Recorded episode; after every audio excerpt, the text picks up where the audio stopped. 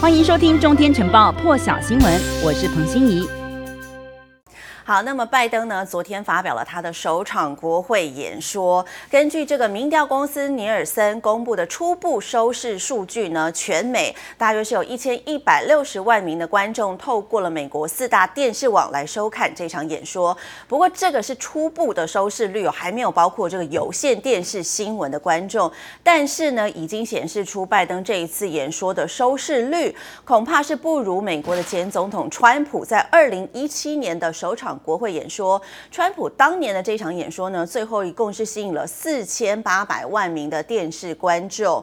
不过呢，美国的网络媒体 Deadline 就指出呢，美国今年包括了这个美式足球超级杯啦，还有奥斯卡颁奖典礼的收视率都创了新低。当然呢，这个总统演说也不例外。另外呢，根据这个 CBS 新闻网做出了一项民调显示，拜登在演说时呢，这个副总统贺锦丽还有众院议长裴洛西。呢，看到画面当中，他们都坐在拜登的后方，是美国总统国会演说时首度出现有两名女性坐在后方的一个画面。对此呢，有百分之七十三的观众表示对这样的一个景象感到很骄傲。不过呢，也有百分之二十一的人认为呢，他们根本无所谓。另外是有百分之八十五的美国观众呢，对这个演说感到很满意，而且呢，有相同比例的观众喜欢拜登的这个创造就业计划。昨天呢，拜登是在这个演说当中提到了这个美国的就业计划，他承诺要在几年之内呢增加数百万个工作机会。他也强调他自己理解，有些还找不到工作的美国人呢，可能会觉得在这个瞬息万变的经济环境中呢，自己是被抛在脑后，甚至是被遗忘了。拜登强调呢，他自己将会和这些民众直接来对话。有专家就预估呢，拜登提出的这个美国就业计划将会在几年之内增加数百万个工作机会，还有数兆美元的经济成长。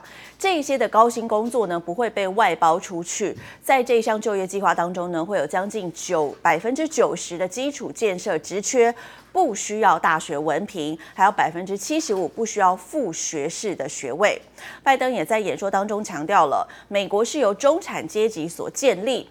非华尔街的银行家建立，他表示呢，美国的就业计划是美国的蓝领蓝图，纳税钱呢应该是被用来购买美国产品的，而这些产品呢也会是美国制造，同时也要创造美国人的工作机会了。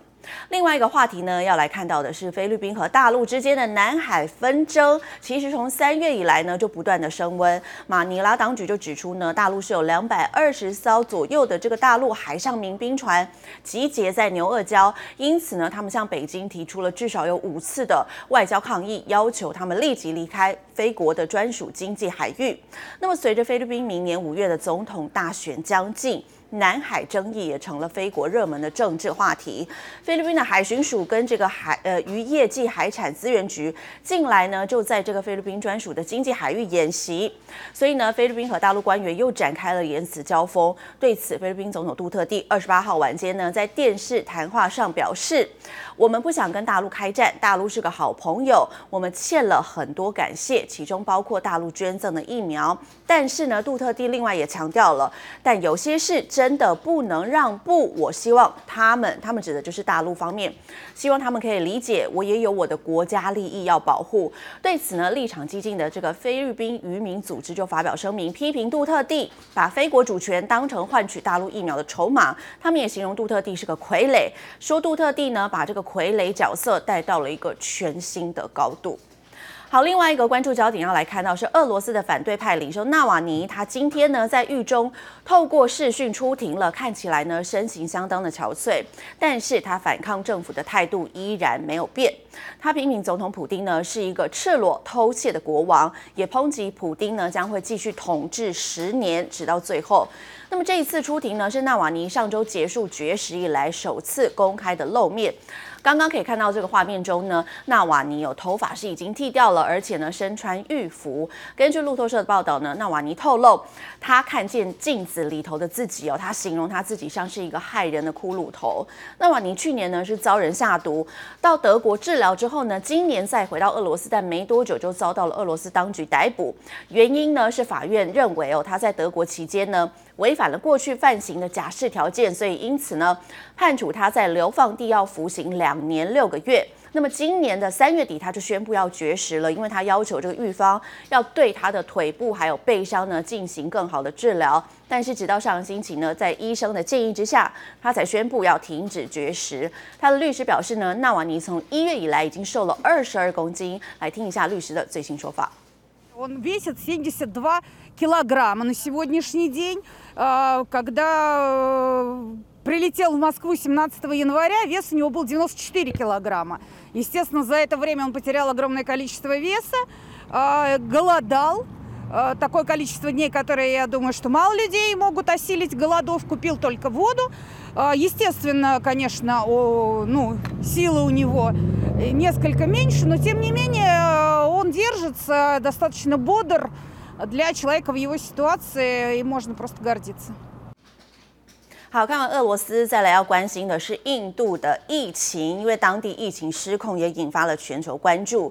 这个医医疗资源匮乏的新德里呢，现在是连提供病患使用的氧气。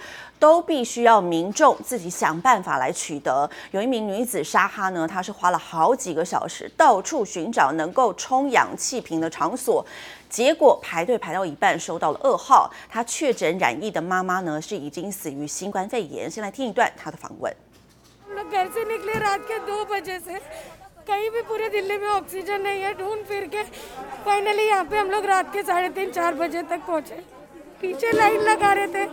बाद में मालूम पड़ा कि आके आना है। अभी इनका कहना है कि प्रिस्क्रिप्शन लेके मेरी मम्मी बहुत सीरियस है। और लोग दो दिन से पूरे दिल्ली के हॉस्पिटलों में बेड ट्राई कर रहे हैं। 那么印度的第二波疫情呢，是急剧的恶化，也导致当地的医院爆满，氧气不足。这一名印度妇人沙哈呢，她因为母亲染疫，所以到处找寻氧气的供应。最后是在这个新德里的工业区有一间充氧工厂之前排队等待帮她的氧气瓶来补充氧气。最后呢，还跪在地上哀求这个工厂开门。过了一段时间呢，还在排队的沙哈就接到家里打来的电话，告知呢母亲已经过世了。那么尽管呢旁边的民民众试图来安慰沙哈，但是呢，收到消息的他早就情绪崩溃，瘫倒在地。那么新德里呢，在过去几天不到四分钟就出现了一起死亡病例，也因此呢，医院也没有空间再收治病患了。家属呢，大部分都只能在家中帮这些患者接上氧气瓶，试着来治疗这些患者。而面对这样的惨况呢，德里的高等法院昨天是开庭，针对了新德里供氧不足的诉愿案开庭审理，而。在听取这个诉愿方还有中央政府两方的陈词时，法院是再度对新德里未获得足额氧气的供应提出了严厉的谴责。法官在开庭的时候呢，就对这个中央政府的官员呢提出质疑，说全印度到底有多少个省市面临像德里一样这样氧气短缺的问题呢？人们持续死亡，你们中央政府却什么也不做。而对于中央政府每天应该要分配给新德里四百九十万公吨的液态氧气，新德里却没有收到足额的供给。德里的高院合议庭也质疑说，那个数字到底怎么了？不断的严厉谴责印度的中央政府，其实相当的失能。更多精彩国际大师，请上中天 YT 收看完整版，也别忘了订阅、按赞、加分享哦。